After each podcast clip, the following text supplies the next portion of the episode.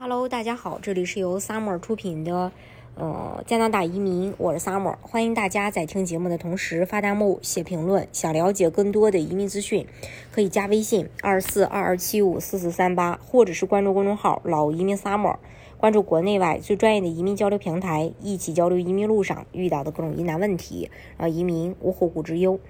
嗯，后大流行时代，加拿大各行各业都出现了创世纪的岗位短缺，新移民一时间成为了被争抢的香饽饽。根据加拿大统计局公布的职业空缺工资和收入最新报告统计，加拿大各行各业的岗位空缺已经超过了一百万个。通过接纳移民来填补职业空缺，一直以来都是加拿大的基本国策。职业空缺率越高，就意味着加拿大政府对新移民的需求就越大。加拿大统计局。呃，总结了当下加拿大各个省最紧缺的几大行业，其中呢不乏热门移民岗位，希望可以给计划移民加拿大或求职加拿大的小伙伴的申请人做一些参考。最新的数据，这个职位空缺啊，就是截止到二零二二年三月份，加拿大就业市场出现了一百零一点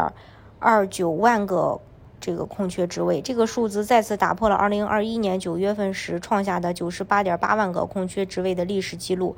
单单是今年二月到三月期间，加拿大职位空缺就增加了十八万六千四百个。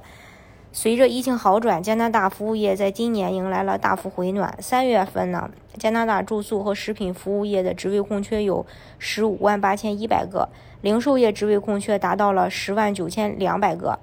呃，医疗保健和社会援助行业现在虽然没有在疫情期间那么短缺，但依然有十五万四千五百个职位在等待填补。建筑业也是恢复势头最强劲的行业之一，目前建筑业空缺岗位达到了空前的呃八万一千九百个。IT 及信息技术行业一直是加拿大紧缺的人才。据最新数据统计，在接下来的一年中，加拿大对科技人才的需求持续增加。拥有科技背景的移民申请人也将继续成为各省争先抢夺的香饽饽。从事 IT 行业不仅有收入方面的保障，甚至在一些移民政策上都有特别豁免补贴、岗位加分、低分获批、加速审理，都是这些热门岗位在移民申请中的关键词。后疫情时代，为了弥补疫情期间造成的移民配额短缺，加速填补劳动力市场空缺，加拿大已经宣布，将在未来三年接纳一百三十二点九万名新移民。现如今，随着加拿大在已经完全开放边境、经济复苏的大背景下，一切都在往好的方向发展。移民部。呃，这个部长呢，更是宣布将在未来三年将移民配额提升到一百三十二点九万。根据二零二二到二零二四年加拿大的移民配额计划，加拿大计划在未来三年接纳。